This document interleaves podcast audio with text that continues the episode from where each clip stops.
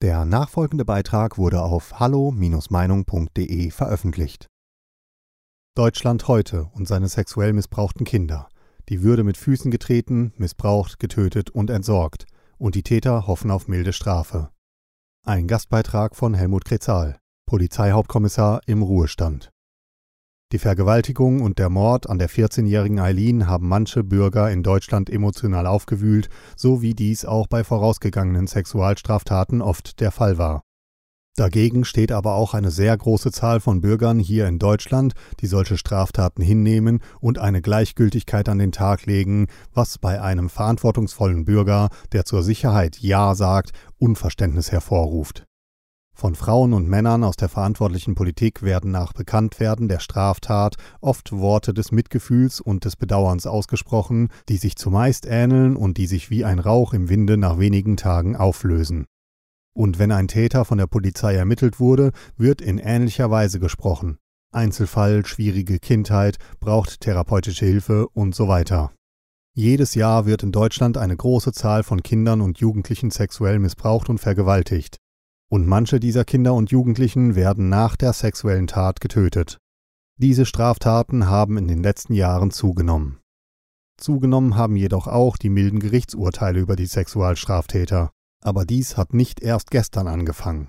Da muss man schon zurück bis in die 80er Jahre des letzten Jahrhunderts. Damals in den 80er Jahren ging eine große Zahl von Richtern in den Ruhestand und eine jüngere Generation von Justizpersonen mit einer etwas anderen juristischen Ausbildung kam auf den Richterstuhl. Schritt für Schritt wurden die Sexualstraftäter während den Gerichtsverhandlungen immer mehr in den Mittelpunkt gebracht und die Opfer dementsprechend auf Nebengleise gestellt. Der Mittelpunkt hieß oder bedeutete jedoch nicht Höchststrafe, sondern mildeste Strafe mit therapeutischer Begleitung. Es war Ende der 90er Jahre, als ich nach einer Gerichtsverhandlung wegen einer Sexualstraftat zum Nachteil einer Frau im Flur des Amtsgerichts mit einem Rechtsanwalt und Staatsanwalt in eine Diskussion kam. Wir Männer in Deutschland, unsere Gesellschaft und unsere Politik schützen unsere Frauen nicht mehr.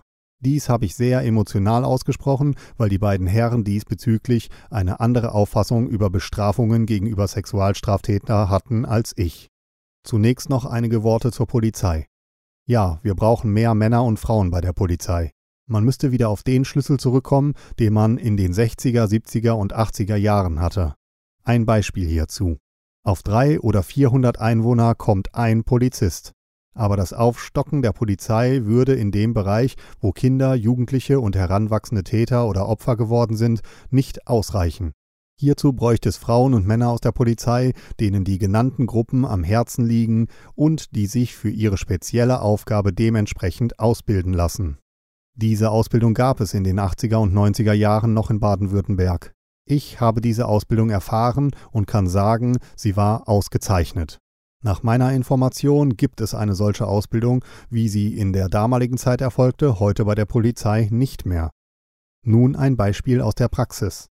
Als ich an einem Montag in die Dienststelle kam, erhielt ich einen Telefonanruf von einer Frau. Sie stellte sich mit Namen vor und sprach, jetzt sinngemäß, da dies schon etwa 20 Jahre her ist, Herr Kretzal, ich kenne Sie schon seit einigen Jahren und habe ein Vertrauen zu Ihnen. Mir ist als Frau etwas passiert und das beschäftigt mich. Kann ich mit Ihnen darüber sprechen? Am nächsten Tag war sie am Vormittag bei mir in der Dienststelle. Sie erzählte mir, dass sie im Einkaufszentrum aus der Straßenbahn ausgestiegen war und dann zu Fuß nach Hause ging.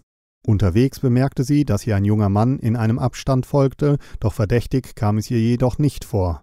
Als sie jedoch das Hochhaus, in dem sie wohnte, betrat, betrat auch der junge Mann dieses Hochhaus, und dies geschah auch, als sie in den Fahrstuhl ging. Als sie den Fahrstuhl verließ, verließ auch der junge Mann den Fahrstuhl. Als sie dann an ihre Wohnung kam und die Wohnungstür aufschloss, stand der junge Mann hinter ihr. Er fasste sie jedoch nicht an, sondern sprach: Komm, wir wollen f***en. Da sie einen Regenschirm in der Hand hatte, schlug sie diesen dem jungen Mann auf den Kopf. Daraufhin lief der junge Mann dann weg. Auf Frage teilte sie mir mit, dass von ihr die Polizei verständigt wurde und der Streifendienst auch nach kurzer Zeit eintraf. Unter dem Begriff verdächtiges Verhalten wurde eine Fahndung eingeleitet. Die Fahndung verlief negativ. Da jedoch der Mann nicht aktiv, also nicht handgreiflich geworden war und auch keine Bedrohungen ausgesprochen hatte, war nach Auffassung der Streifendienstbeamten keine konkrete Straftat gegeben und weitere Maßnahmen nicht erforderlich. Diese Auffassung war nicht ganz falsch, Dies habe ich aber auch der Frau erklärt. Da ich aber ein Interesse hatte, der Sache nachzugehen, denn die Frau konnte auch eine gute Personenbeschreibung abgeben, gab ich ihr einen Hinweis, was sie tun müsste, damit ich als Polizeibeamter Ermittlungen aufnehmen kann.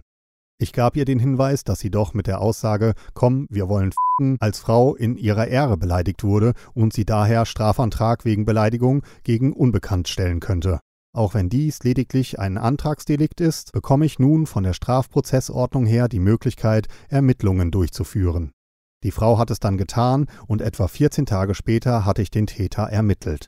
Es war ein 16-jähriger Junge aus einer türkischen Familie, wo die Mutter fehlte.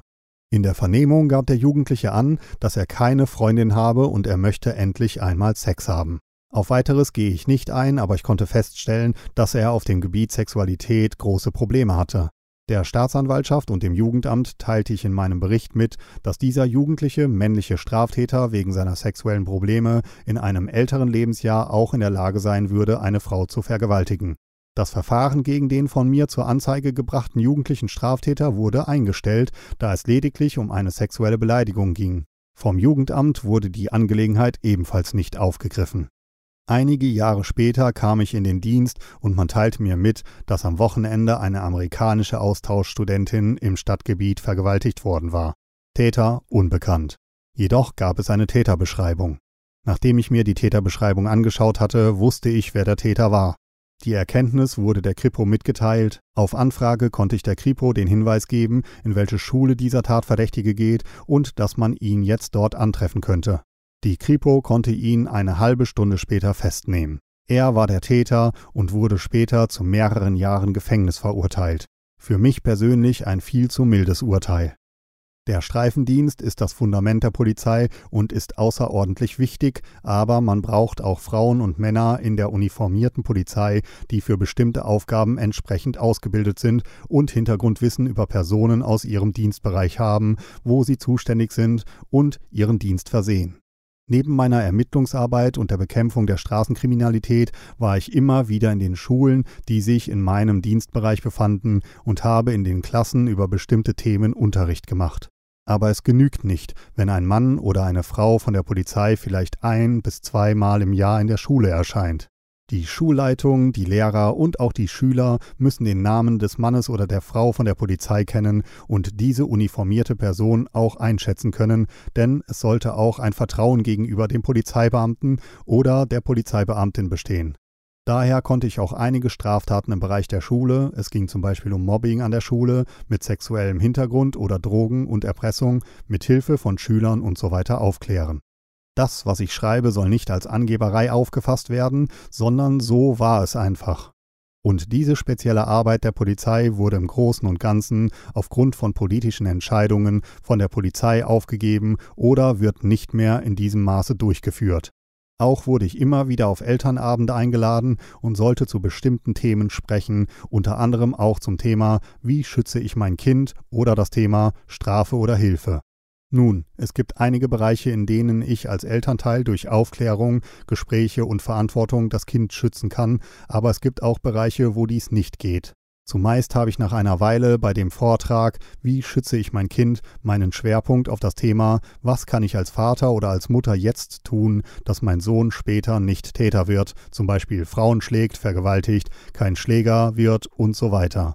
Was kann ich tun, dass meine Tochter nicht später Täterin wird oder Verhaltensweisen nachgeht, die nicht in Ordnung sind, wie zum Beispiel die Schule schwänzen, von zu Hause wegbleiben, ihren Körper für Sex zu verkaufen, keine Drogen konsumieren und so weiter.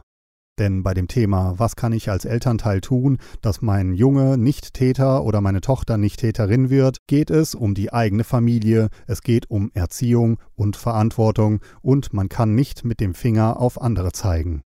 Ich war auch ein Polizeibeamter, der es gern gesehen hätte, dass die Politik die Strafbarkeit von 14 Jahren auf 12 Jahre herabgesetzt hätte. Ich hatte immer wieder mit 12- und 13-jährigen Kindern zu tun, die durch Ladendiebstahl, Körperverletzungsdelikte und Sachbeschädigungen auffielen. Und aus dieser Gruppe waren doch sehr viele darunter, die mir zu verstehen gaben, dass man ihnen nichts antun kann und sie werden weitermachen wie bisher. Ich spreche hier nicht von Kindern, die durch ein altersgemäßes Fehlverhalten, einem Diebstahl oder eine Sachbeschädigung begangen haben, denn für diese Kinder reichte das Gespräch in einer Polizeidienststelle mit einem Jugendsachbearbeiter aus, um in Zukunft nicht mehr durch eine Tat aufzufallen. Es geht um die Kinder, die genau wussten, was sie taten, und um in der Bildersprache zu bleiben, die mir den Finger zeigten. Was sexueller Missbrauch und Vergewaltigung angeht, bin ich in meiner Auffassung durch den Polizeiberuf und was ich dort erlebte ohne Kompromiss. Sexuelle Gedanken im Kopf eines Mannes sind nicht erkennbar, es sei denn, er spricht sie aus. Aber wenn ein Mann die rote Linie überschreitet und seine Gedanken in die Tat umsetzt, dann würde ein solcher Täter bei mir nie wieder in Freiheit kommen. Das Leid des Opfers, ob Kind, Jugendlicher oder erwachsene Frau, kann eigentlich nicht mit Worten beschrieben werden. Dies betrifft auch das Leid der Hinterbliebenen. Ja, auch Männer, ob Ehemann oder Vater, leiden nach einer solchen Tat, aber anders als die Kinder und die Frauen. Als Polizeibeamter wusste ich auch um Ehen, die nach einer Vergewaltigung zerbrachen. Auf mancher Veranstaltung nahm ich das Strafgesetzbuch mit und in der entsprechenden Situation hob ich dieses Buch hoch und brachte deutlich zum Ausdruck, dass dies ein Strafgesetzbuch sei. Es ist kein Entschuldigungsbuch, es ist kein Erziehungsbuch und es ist auch kein Buch, um Straftaten zu verhindern. Wenn das Strafgesetzbuch bei dem einen oder anderen Menschen verhindert, dass er eine Straftat verübt, dann ist dies gut, aber dies wäre nur ein Nebeneffekt, sondern dieses Buch teilt mit, wenn du diese Straftat oder jene Straftat begehst, dann bekommst du diese oder jene Strafe. Und von dieser Linie sind wir in Deutschland schon seit vielen Jahren abgewichen. Egal ob Fremdtäter oder Täter aus dem Bekannten- und Verwandtenkreis, das Strafgesetzbuch spricht zu ihnen eine klare Sprache.